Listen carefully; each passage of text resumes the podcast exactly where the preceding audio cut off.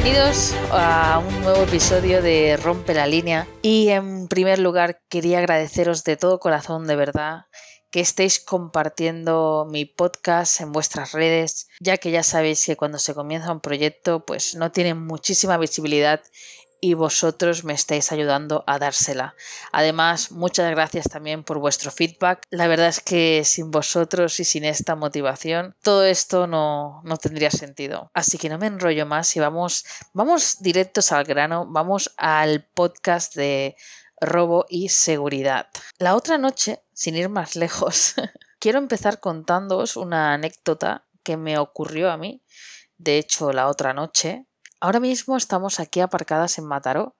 Es una ciudad de Cataluña y no es que sea el brunch, pero últimamente hay muchos robatorios y sí, hemos salido alguna vez que otra por las noticias. La verdad es que yo estoy en una zona muy buena, que aquí normalmente no ocurre nada. Pero la otra noche, a la una y media de la mañana, yo de hecho me acababa de quedar frita, eh, alguien nos intentó abrir la furgoneta.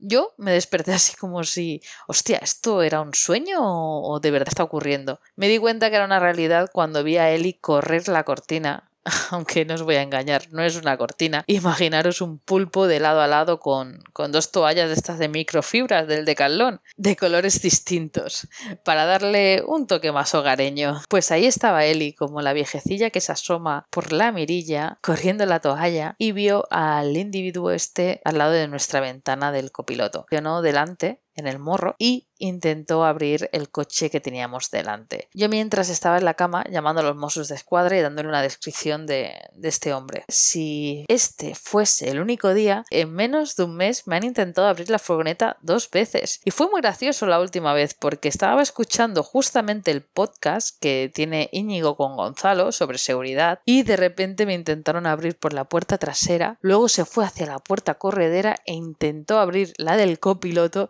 y ya ahí fue cuando yo desperté del shock y me asomé y el hombre este iba abriendo, bueno, intentando abrir coche a coche que tenía justamente delante. ¿Y sabéis a qué hora ocurrió todo esto? A las doce y media del mediodía, que estaba a puntito de irme a trabajar. Con esto quiero contaros las cosas buenas, las cosas malas que sucedan en el mundo van life, camper, como lo queráis llamar. Y es que al final, bueno, tendremos que vivir un montón de situaciones diferentes. Como soy una persona súper mega motivada de la vida, pues siempre intento mirar pues el lado positivo y el lado negativo de las cosas. Así que bueno, he hecho un poco una búsqueda, ¿vale? Sobre qué cosas podemos poner en la furgoneta para que haya más seguridad y quería reflexionar un poco sobre ello. Podemos poner unos cierres metálicos que van normalmente en la puerta trasera o corredera. No sé si os habréis fijado en alguna furgoneta de correos, los suelen llevar y bueno, es como un doble cierre de seguridad. Luego también he visto que se pueden poner unas cadenas como las puertas estas antiguas que tú abrías la puerta y si la cadena iba anclada al marco de la puerta y no te dejaba abrir la puerta si no quitabas la cadena antes, pues algo similar. Luego para los más valientes pienso que bueno, pues un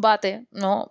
si luego tenéis los cojones de cuando sabrán darle, pues también no estaría mal llevarlo. Hay algunos compañeros que me han dicho que lo llevan y, bueno, pues no lo descarto. Sobre todo me han dicho también de llevar un spray de pimienta. Yo la verdad es que no he utilizado nunca ninguno ni lo he tenido que utilizar por suerte. Pero bueno, tampoco me parece una mala idea. Yo lo que sí que estuve reflexionando y me gustaría aquí reflexionar con todos vosotros, en una situación similar, ¿qué haríais? Nosotras, bueno, yo que he estado en especial en los dos intentos de robos, en las dos ocasiones me quedé callada. Prefería que no supieran que estaba ahí dentro para que no supieran que teníamos cosas de valor, que al final tampoco tengo nada de valor en la furgoneta, más que el ordenador y poco más. Pero bueno, no sé, fue mi forma de actuar en ambas ocasiones y creo que no me arrepiento, aunque sí que es verdad que el otro día se me ocurrió la genial idea me puse a buscar por Amazon y obviamente en Amazon es que encuentras de todo, dije, hostia, ¿y si en ese momento hubiese encendido una bocina rollo como con una alarma muy potente, se hubieran acojonado y se hubiesen ido corriendo,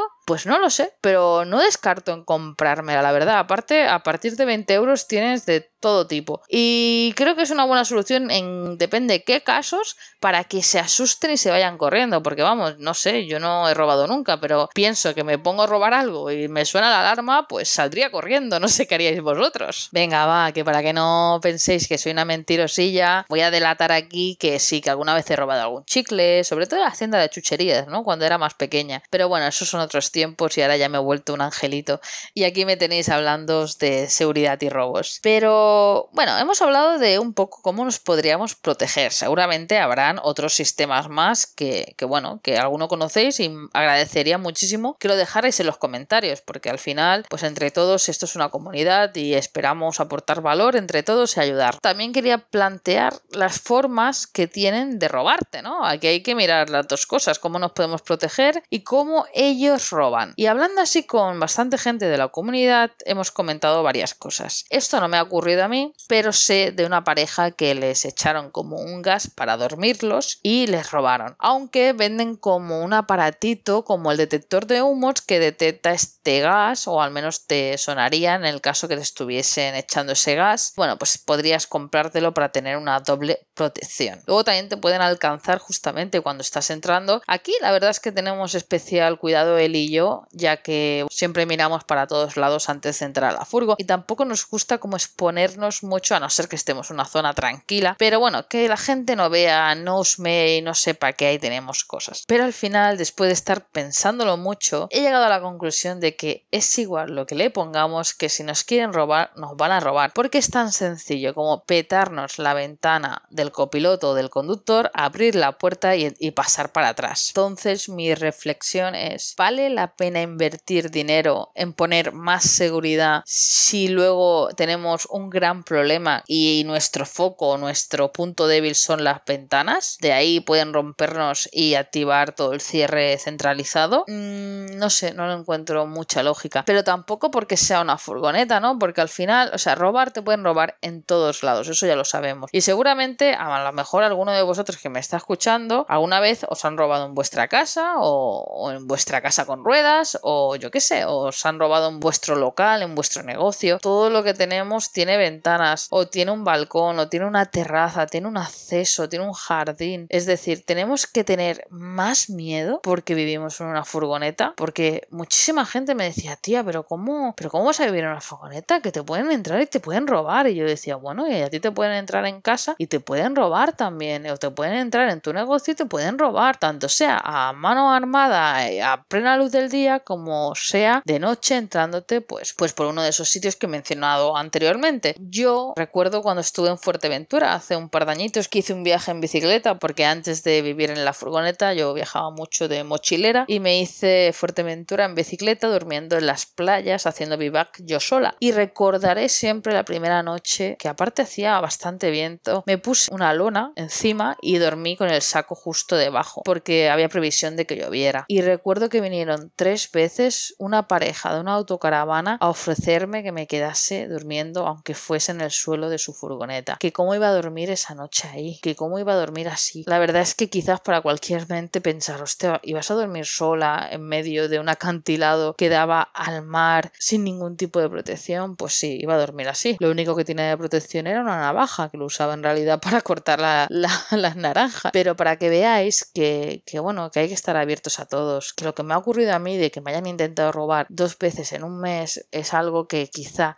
gente que ha estado viajando hasta la India en furgoneta, como unos compañeros de Rositas World, ellos han viajado hasta la India, de, de hecho han regresado hace un mes por el tema este del coronavirus. Y sabéis en el único lugar donde les robaron les robaron el mismo día aquí en Barcelona que decidieron emprender el viaje. Así que imaginaros, el bolso a la mierda y tener que hacer toda la documentación de nuevo. Pero han recorrido centenares de países, sobre todo esos países que la gente normalmente les tiene miedo, y míralos, sanos y salvos, sin ningún altercado, y es que nos dejan la enseñanza de que si nos tiene que pasar algo, nos pasará, pero que no podemos vivir con miedo, jamás, porque es que si no dejaríamos de hacer tantísimas cosas que queremos, que qué queréis que os diga. Yo prefiero arriesgarme y vivir a no vivir nunca. Que hasta aquí chicos el podcast de hoy. De verdad, muchísimas gracias por escucharme. Me encantaría que me dejarais en los comentarios si me estáis escuchando desde iBox. No sé si sabéis que podéis dejarme comentarios y darle a me gusta. Y sería un placer leeros, que me comentéis si os han robado alguna vez, si le tenéis miedo a este aspecto concretamente y si os ha gustado me encantaría que lo compartierais con todos vuestros amigos ya que como ya os he dicho antes esto me ayudará a tener mucha más visibilidad. Nos vemos el próximo viernes donde os traeré una nueva entrevista ya que la idea es que vaya alternando un podcast hablando de anécdotas